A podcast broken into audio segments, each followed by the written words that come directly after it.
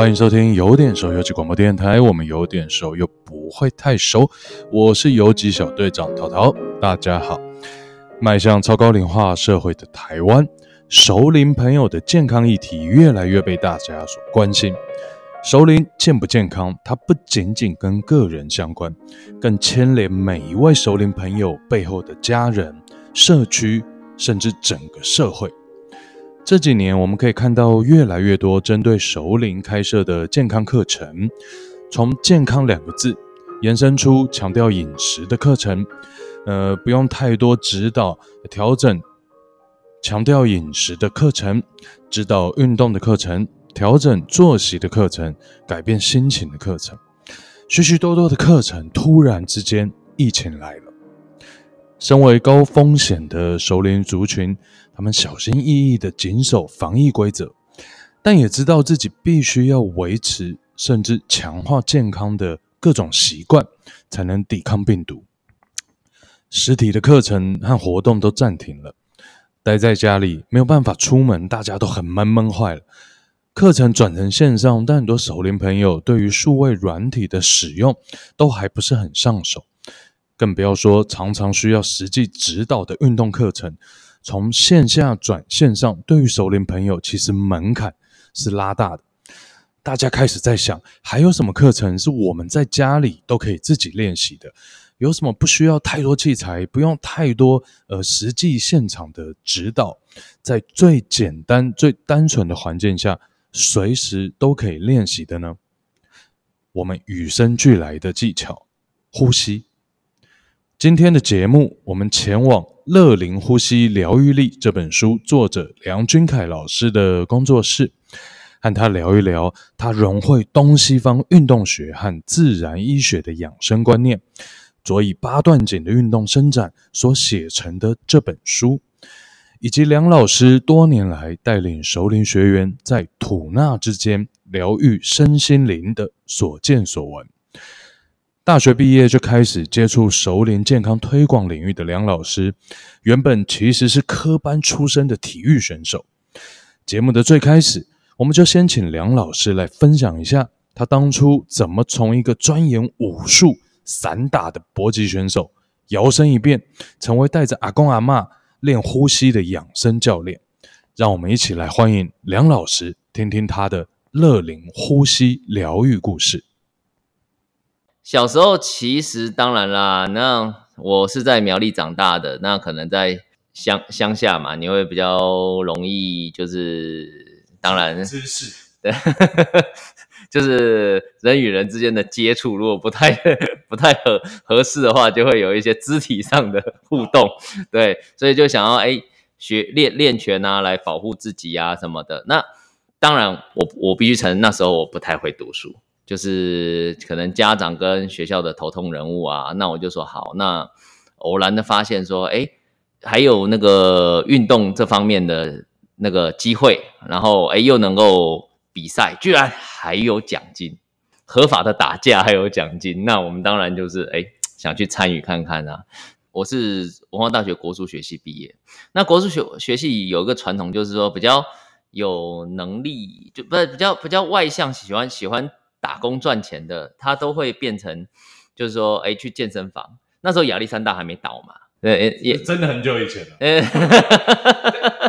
国国术学系就是学国术，但但是其实里头有分很多，像我的话，我的专长是散散打，就是散手，所以其实我是随着学校的代表队。那我可能在国中的时候是摔楼道，那高中的时候是踢跆拳，然后。大学的时候是散打，可是我样样都打到全国比赛，因为有奖金。那那那个时候的想法，呃，应该就是就对未来的想象，应该就是当职业选手吗？一开始其实那条路好像都是这样，你讲的没有错。可是我的想法比较另类，我的想法是，Oh my God，一个教练可以教多少年？那很快就饱和了。那还有一个最好的一条路，可是那个路很快就关了，就是。到学校当体育老师，他们考教程教程可以，但是很快的，那我们这个七年级的都遇到嘛，该遇到的都遇到了，真的比五年级六年级，我个人觉得有点辛苦。包括现在的疫情，有没有？你做起来这些疫情，我觉得真的是有点辛苦。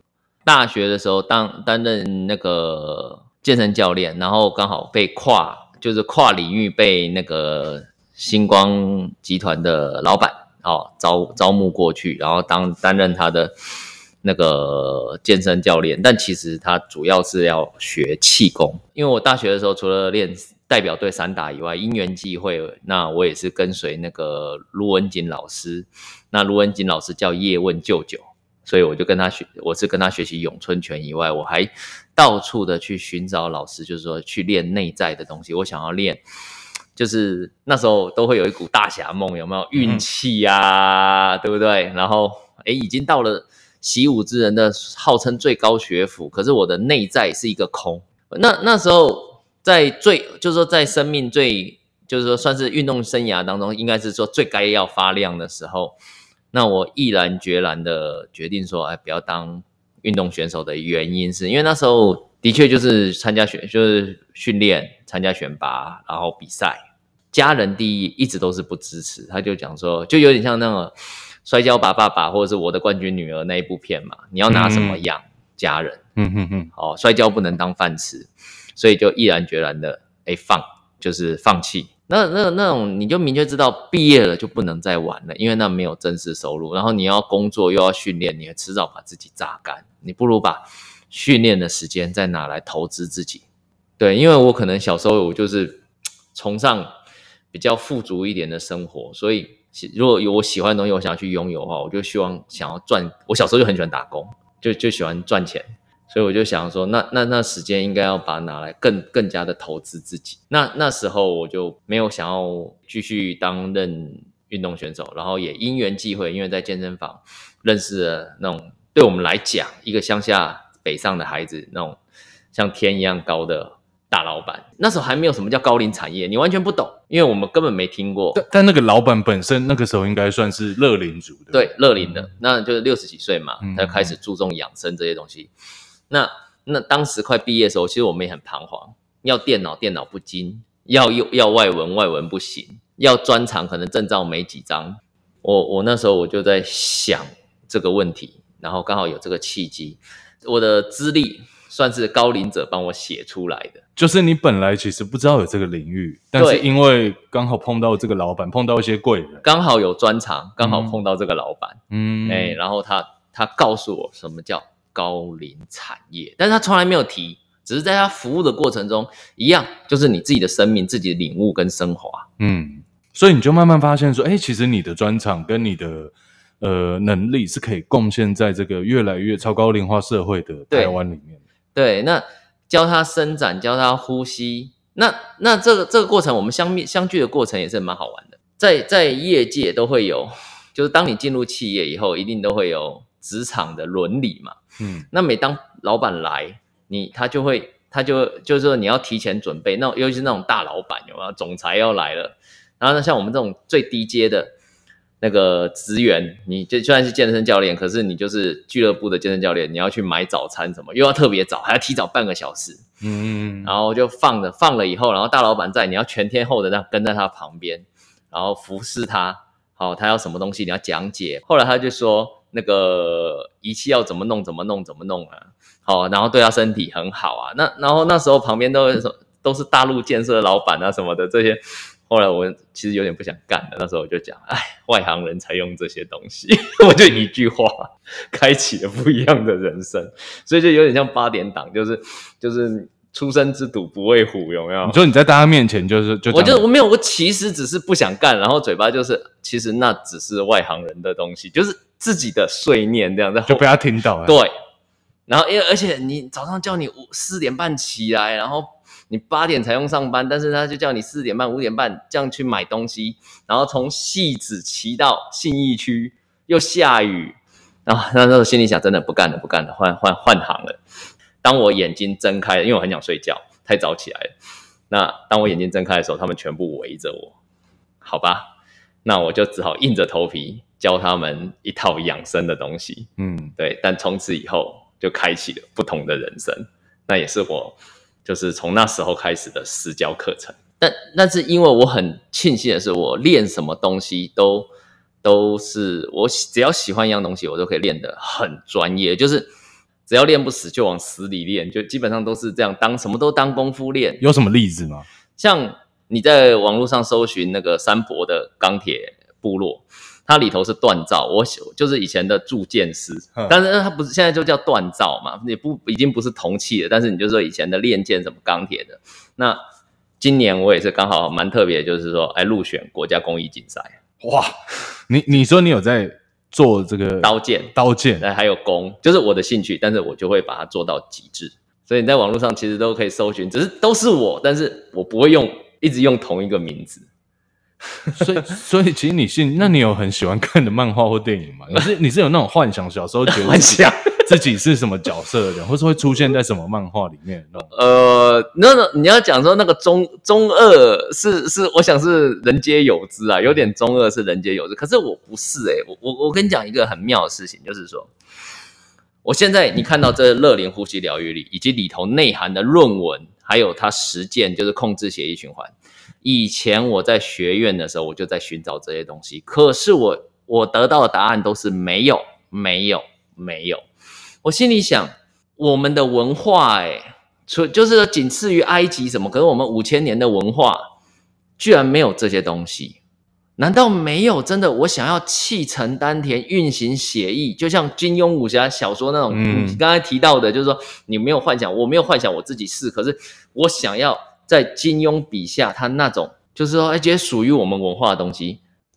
那这本书是我在中部跟那个北部所所有上课的那个同学们的一种一个记录。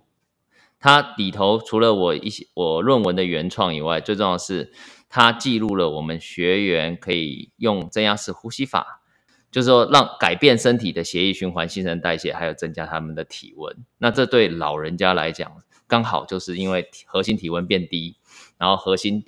那个核心力量减弱的时候，刚好可以取到一个提到一个对应的效果，让他们训练快速的提升他们的体能，然后帮助他们身体能够恢复，所以这才会取名为乐灵呼吸疗愈力。它的核心是源自于我们的易经，太极生两仪，两仪化四象，但是它的运动学都是我们这边就是慢慢的在长辈如何的帮助他们快速的恢复体能，好所摸索出来的。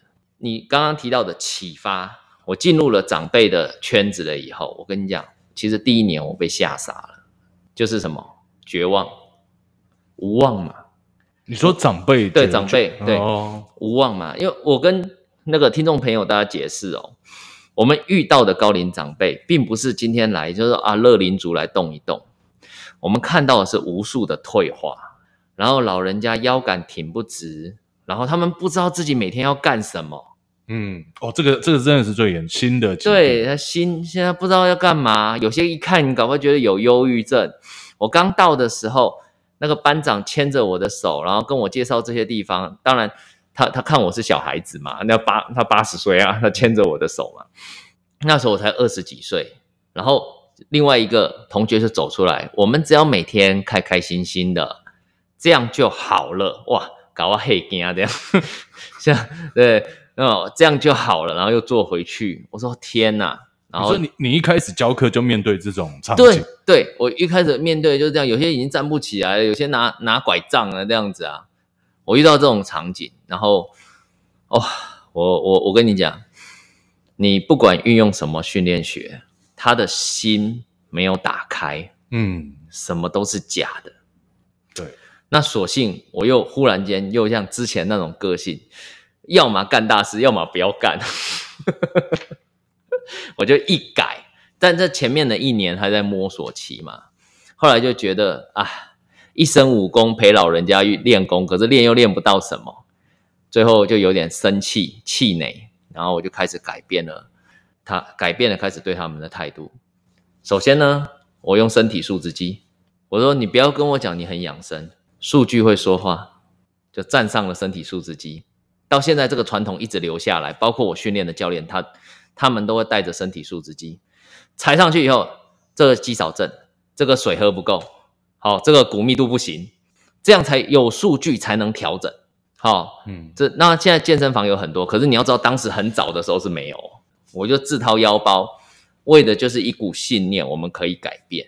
我在有时候带他们运动之余，其实会给他们讲讲经典上面的理念。当时这些资讯其实很少，比如说离巢期啊，你都会有专业术语都出来了，有没有？嗯，离巢期呀、啊，哦，子女之间的平衡啊，人际关系有点黏又不会太黏啊，当时是没有的，而且在在中部，然后慢慢一直演进到那个我们开始参加论文、参加高龄竞赛的时候，他们发现一件事情。哇塞，人家呃，现在人家不是笑苗立国嘛，对不对？嗯，本来，但是那是有点负面的讲法嘛，对。但是其实我会说，我可以跟他们很开心的、骄傲的介绍，我们在苗栗，可是我们所上的东西，我拿到台北去是非常非常先进的东西。所以你一开始是从苗栗的什么社区中心这一类，还是社大的这个组织？都有，都是同时间的。最早还是在后龙起来，可是。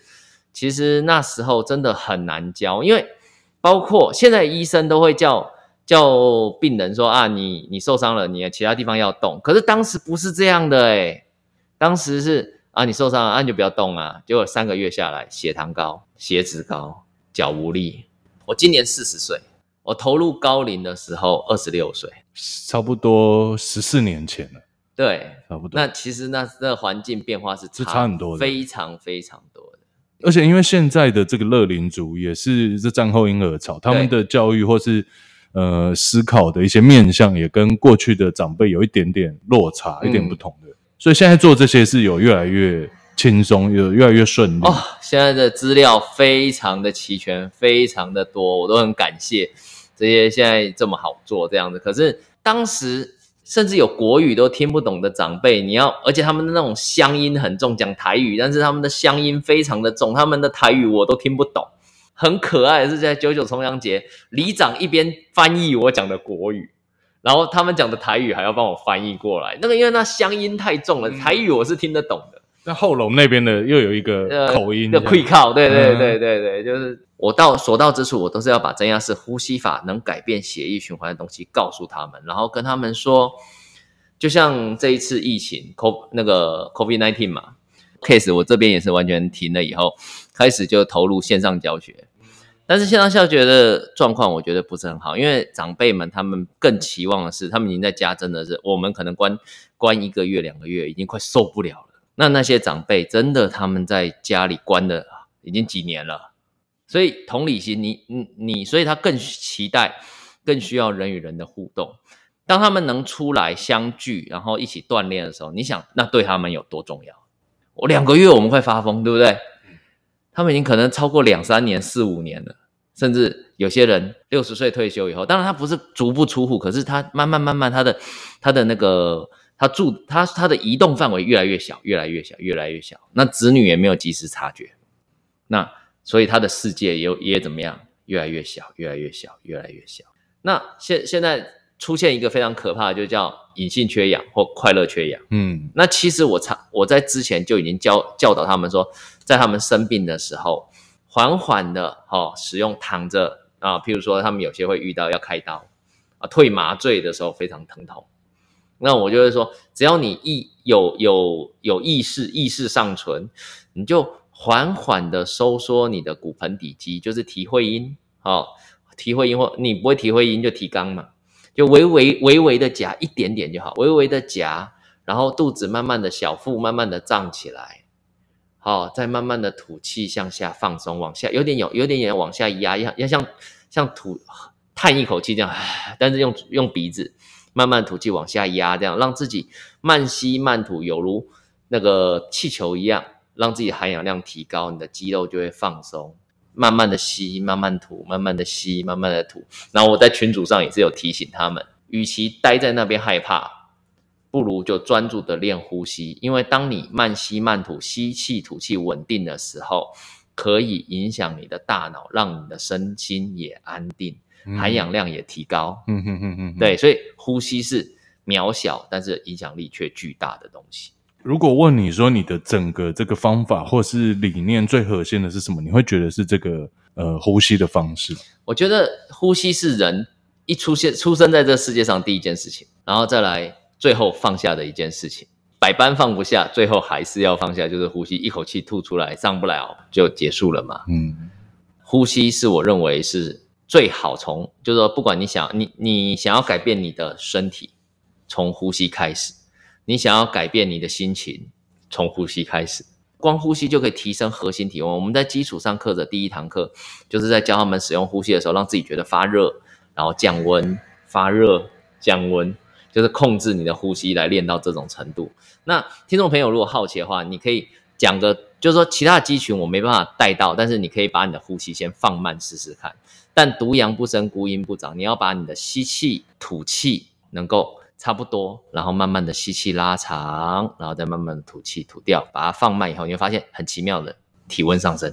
那可以大概跟我们介绍一下，这书里面如果就是要分几个大的篇章或是重点，你会怎么样去介绍？永远基本功是最重要的，就是说训练呼吸等于训练核心肌群。那在那那时候你看二十一页这些老人家，他们在打八段锦的时候，前面的同学是横躺在这里的。那你要知道，他们都已经是六七十岁的人。那他们一躺可以躺一两分钟。我们在讲基本功，提会阴一直在讲提会阴，其实就是骨盆底肌。这骨盆底肌在观众朋友、在听众朋友在跟大家分享，就是说，我们很多长辈他到了一定的年纪会漏尿。好，那尤其是女性女性朋友，她她们在生育的过程如果恢复的没有很好，可能大笑或咳嗽的时候就会漏一点点。那如然后随着她年纪老化，就开始锁不住了。嗯，所以就会哦，有些会穿包大人，可是像现在天气这么闷热，哦，你那尿布你根本就穿不住的，你是穿不住的。那慢慢的，有些可能就会有味道，就是说你你如果有那个味道的话，有你你自己慢慢的你会发现别人会远离你，嗯、你自己的自信，你的各方面都会受受影响。那当我们的口诀共同语言在呼吸的时候，体会阴脏丹田，饱满于全身，下沉顶关元的时候，其实非常强调。我们下腹部、腹部的肌群，好，当然上厕所后面是括约肌，可是你锁住的话，骨骨盆底肌在训练的时候，括约肌会影响。所以我们的长辈刚开始我在投入教学的时候，在夏天我会闻到味道，可是在一个月后，我可以开心的跟你报告，那味道没了。同学们也会分享，嗯，就是说，哎，他他他那个东西改善。刚开始上我第一堂课的时候，他们会听到口令，就是沉肩坠肘松腰落胯嘛，高桩。其实就是开始强化他们的股四头肌。刚刚那个口诀是什么？好，刚刚是一个口诀。对对，双脚与肩同宽，指尖朝前，沉肩坠肘，松腰落胯。讲白了，就是你的脊椎挺直，双脚与肩同宽，脚趾朝前，然后膝盖微曲。好，就让你然后摸摸看自己的大腿有没有硬起来哦。那硬起来代表你的大腿有在作用。那有在作用的意思是什么？我们开始在训练。你的股四头肌跟你的臀大肌，然后开始又再加入我们的呼吸训练的时候，他不会一直专注在自己的腿上，觉得好累哦，好累哦。到最后还会加入那个阻力训练带，然后增加他们的核心。那我们的老人家都会拉到一百磅的阻力训练带，有分进阶班跟初阶班嘛？那进阶班的话，他们都会拉到高磅数的一百磅的主力训练带。诶，那像这个一开始应应该会有很有挑战，对不对？因为像长辈他们常看到这种课程，都会说：“哎呦，你们教练是，你才二三十岁，你当然可以做啊！啊，你叫我们做这个很累又不舒服。嗯”你你提到重点就是我讲的前，我我刚投入的时候那样子，而后他们就成为我的骄傲。那这第一第一批开始出来了以后，那其他的同学后面加入的同学发现，原来不是这个样子。老人文康中心在上课时，他们是政府规定是两个小时。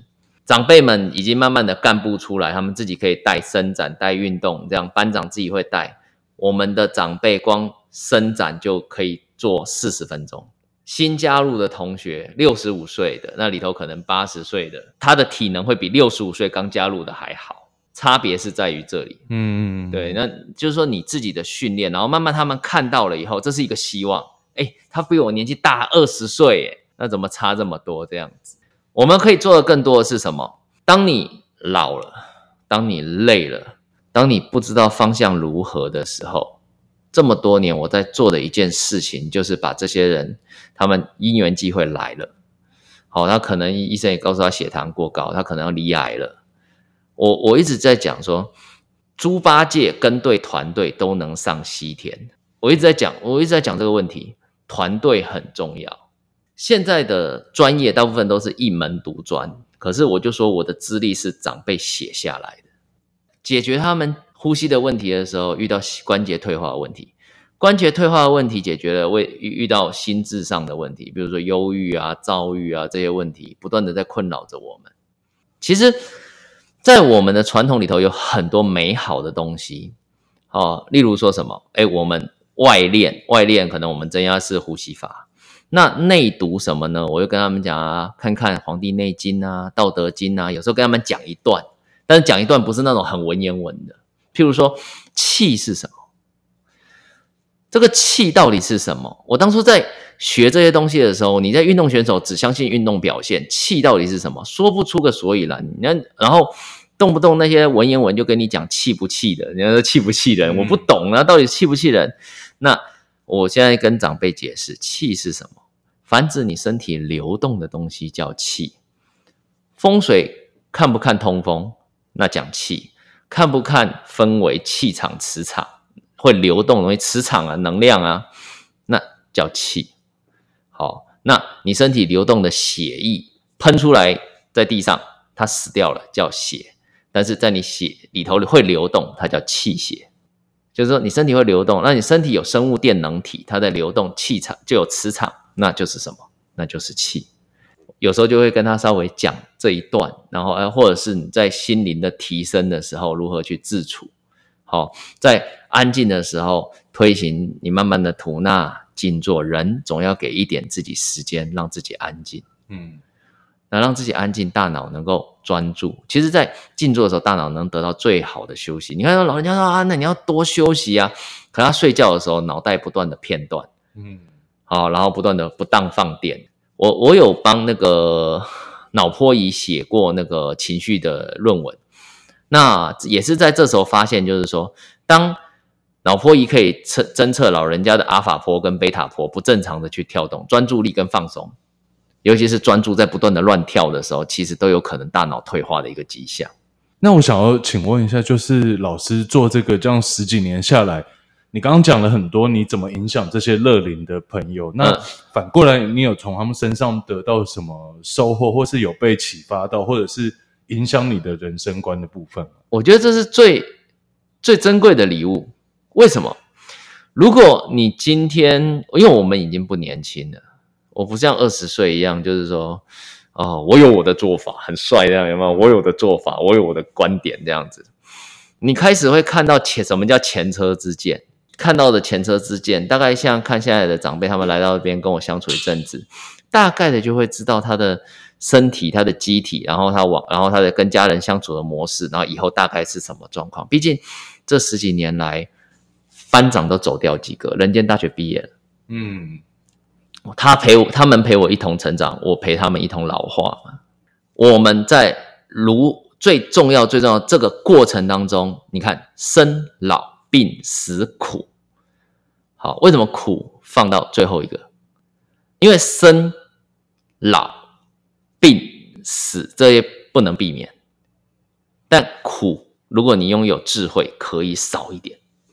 所以这就是有时候跟他们这些东西我，写我我的岁数真的写不出来，这些都是在一些我们哦，譬如说一些经典啊、道德经啊这些东西里头，你去解读出来的东西，有时候就是诶微微的跟他们分享，这也是。当然，多方面的专都好处就是跟他们一起享受这生活，阅读的力量啊。那你也会听到啊，譬如说老人家通常在长辈的世界，尤其是运动方面，都会有出现阴盛阳衰的问题。然后为什么？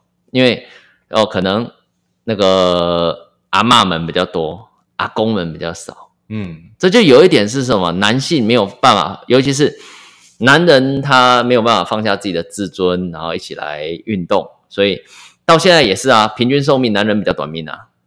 女生这个问题，因为我我以为运动反而男生比较，因为像我做到比较多是译文或是软性这一块的守灵服务，嗯、那这一块女性的确是比较多。嗯，那我就以为说，诶，那运动像你接触的，应该是男性要比较多。你随便翻开。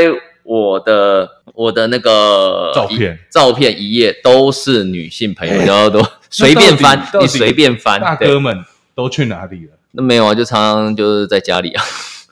就是就看电视啊，退休了、啊、老了，在家里啊，或找人泡茶、啊，然后身体退化也比较快啊，然后比较长的就是男人先不行，然后拖垮了家里的会运动的那一个。反正通常通常我们都会讲嘛，他们他你听到他们抱怨，然后会不断的抱怨家里的另外、嗯、一个家里也爱运动的，就会有家里就会有另外一个不不运动的，然后很奇妙，感动不了对方。那那可能就是说自己的选择，可是比较不好的就是，像我有几个案例，就是女的很注重养生，但被老被男的拖垮了，然后一照顾照顾了好几年，被迫要离开或者是常请假，然后照顾了好几年，最后病的那个没死，反而把他拖死了，这又比较深奥的高龄议题啊，所以我所以你会听到一个专，就是说标题就是。我是个老人，但还要照顾另一个老人，嗯，就会有这种问题，嗯哼哼。所以，所以你有时候会觉得适时的放下，又是一个很深奥的题目，而且这个放下，你可能要担任别人的闲言闲语啊，那这东西就是又又是另一个议题。所以，但是在、啊、但是在长辈的世界当中，我觉得你说难解嘛，以德报怨，何以报德？子那那子曰：“以直报怨啊，嗯，该怎么做就怎么做，嗯，该怎么办就怎么办，对。那别人的闲言闲语，未未经君的苦，莫莫劝君大度嘛。你不知道他这他他已经花了大半辈子，要他怎么照顾自己的身体，对方不要就是不要，到头来需要你帮他照料一切，这样合理吗？那你自己去想这个问题。”你自己去想，嗯，对不对？那因为我觉得，如果今天套到别人的问题，重点是那些长辈们，你自己心里的答案是：那你快乐吗？你的快乐没有人能取代。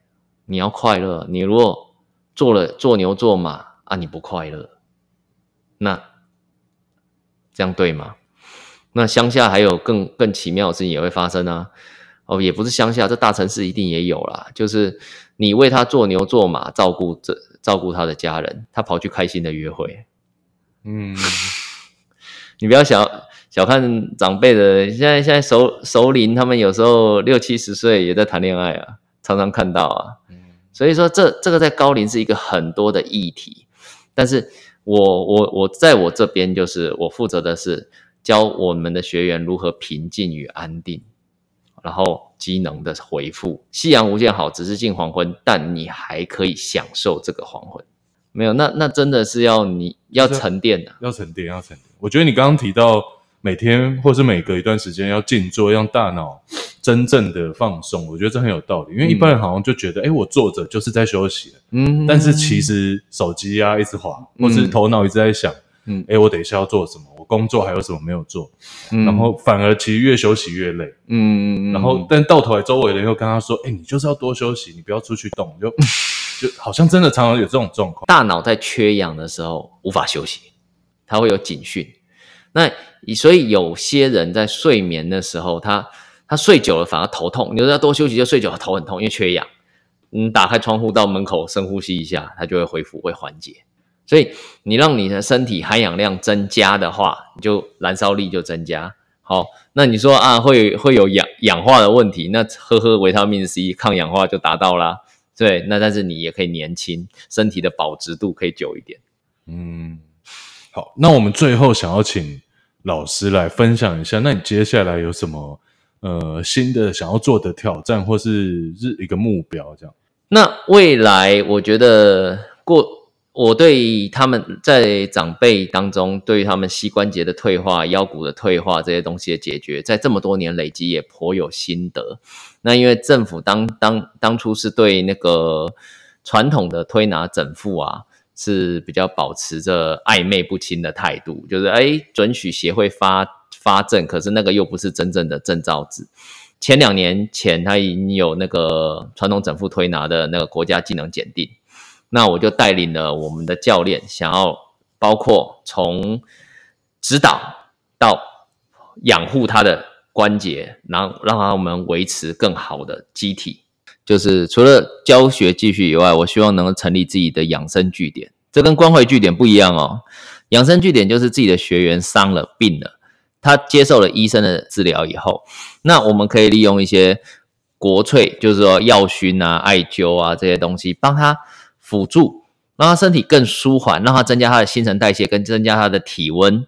苗栗如果做得顺的话，然后北部也会有一个养生据点，这是我目前，因为我在北部也有课程，我在新店的马公公园，然后在那个佛光山板桥讲堂都有课程，所以说如果有对我课程有兴趣的学员，都可以来这里，嗯，对，或者说网络上搜寻我的课程，跟我联取得联系。